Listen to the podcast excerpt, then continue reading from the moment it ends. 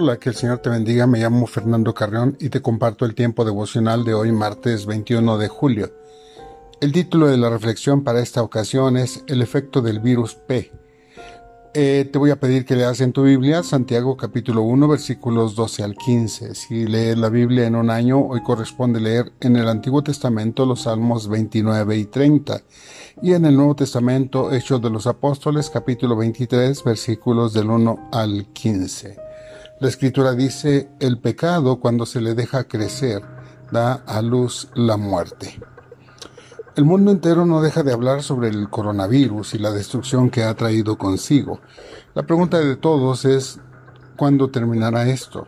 Independientemente de que hay muchas personas que dicen que esto es solamente terrorismo psicológico y otros más que argumentan que a los creyentes no nos afecta ningún tipo de peste o de plaga, hay datos proporcionados por instancias serias oficiales. Por ejemplo, la BBC News dice que al día de ayer, 20 de julio, había 14.270.517 personas infectadas con COVID-19.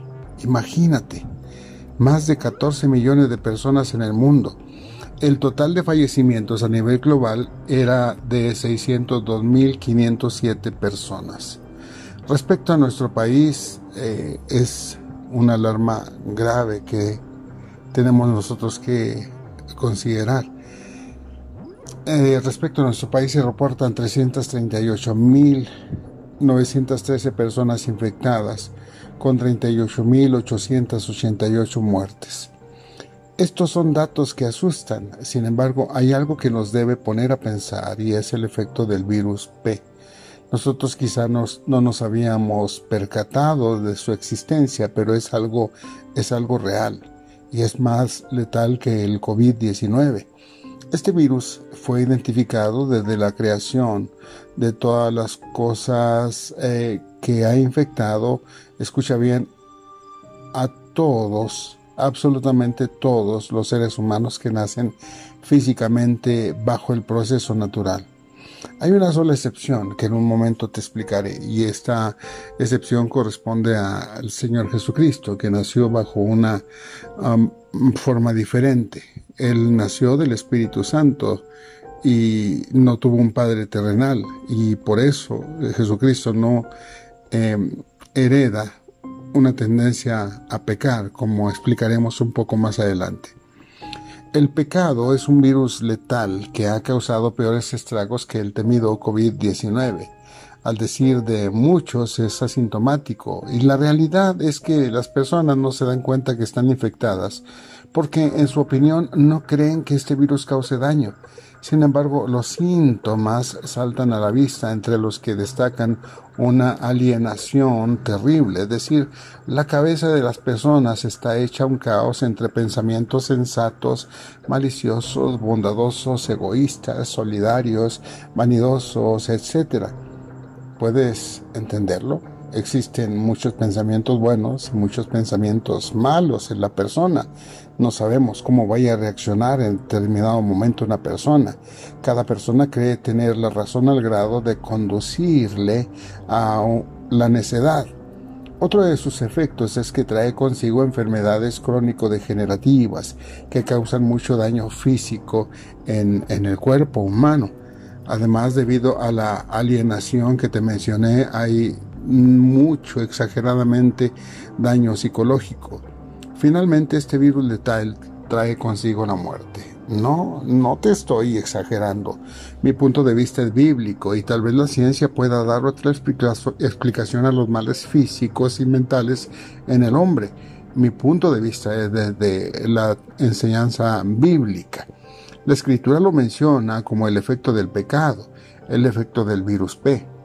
Te invito a que leamos lo que dice Santiago capítulo 1 versículos 12 al 15. Dice así, Dios bendice a los que soportan con paciencia las pruebas y las tentaciones, porque después de superarlas recibirán la corona de vida que Dios ha prometido a quienes lo aman. Y cuando sean tentados, acuérdense de no decir, Dios me está tentando. Dios nunca es tentado a hacer el mal y jamás tienta a nadie.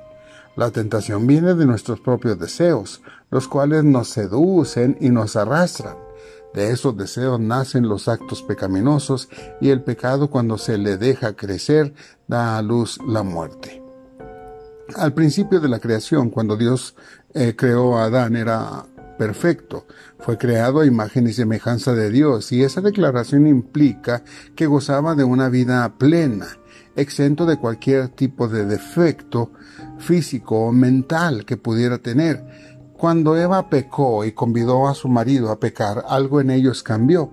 Esa justicia original con la que fueron creados se corrompió y al ser Adán y Eva los padres de la humanidad, todos los descendientes, a partir de Seth, el tercero de sus hijos que menciona la escritura, ya no fue creado a imagen y semejanza de Dios, sino a imagen y semejanza de Adán y Eva.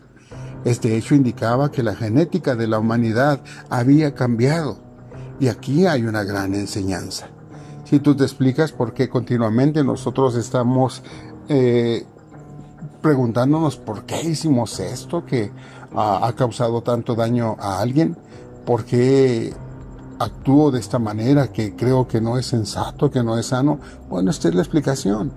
Porque nosotros tenemos una tendencia a pecar. Esto fue transferido, ¿sí? De parte de Adán y Eva. Y esto ha sido eh, transferido a todos los que nacen por el proceso físico normal. Sí. Esta naturaleza pecaminosa nos hace pecar desde la misma, de la misma forma que la naturaleza de un caballo lo hace relinchar o un perro ladra porque esa es su naturaleza.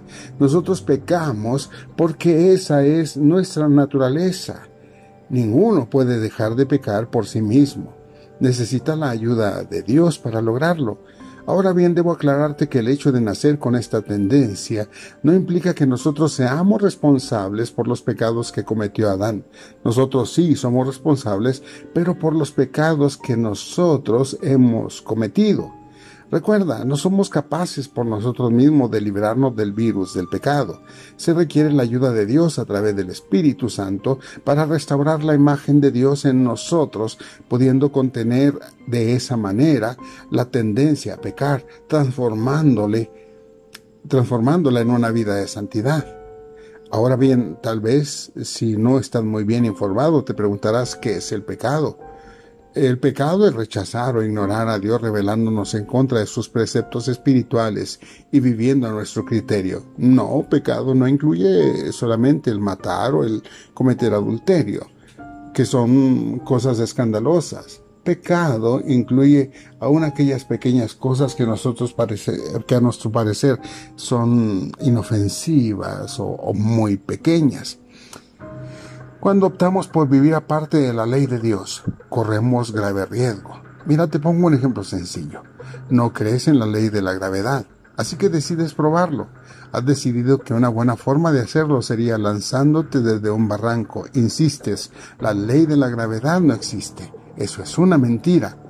Yo puedo establecer mis propias reglas y no te has puesto a pensar que la gravedad es lo que te impide flotar ya que te atrae hacia el centro de la Tierra, pero insistes en que la gravedad es una fábula, así que te tiras al vacío con esa idea. ¿Te aferraste a tus conclusiones? Muchas personas te advirtieron, pero preferiste mantenerte necio en tu razonamiento. Eso es lo mismo con relación al pecado.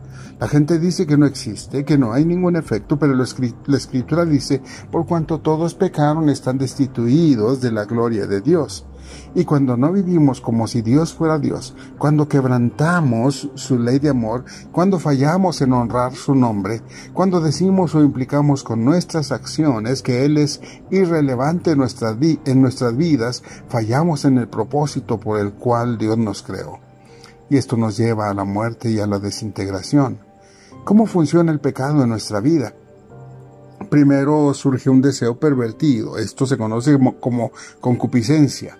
Eh, ese deseo surge en nuestra mente. Este proviene obviamente de nuestros sentidos físicos, lo que vemos, lo que escuchamos, lo que palpamos. Es como cuando una mujer queda embarazada, dice el escritor bíblico. Ese pensamiento pecaminoso lleva un proceso de gestación hasta que nace. Una vez que nace el pecado trae consigo la muerte. Aquí hay una progresión. Lo que inicialmente parece inofensivo puede salirse de control y causar estragos. El hecho de que una pareja de novios pase mucho tiempo a solas, el exceso de confianza con la que se tratan unas personas adultas que ya tienen a sus propias parejas, es decir, que están casadas, la tendencia a mirar dos veces imágenes y videos de contenido sexual, la ambición de desear más dinero y buscar oportunidad para tomarlo ajeno, eh, te llevará a cosas más y más graves. Pero cuando la tentación amenaza, Dios nos ofrece un refugio. La escritura nos dice que cuando viene la tentación, Dios nos da la salida para que podamos soportar. Cuando acudimos al Señor y le pedimos ayuda en el momento de la tentación, nos dará la fuerza necesaria para vencer. Muchas personas experimentarán una muerte y condenación eternas a causa del efecto del virus del pecado. La única vacuna comprobada que existe es la fe en Cristo y la terapia que viene a manos del Espíritu Santo. Tú tienes la decisión.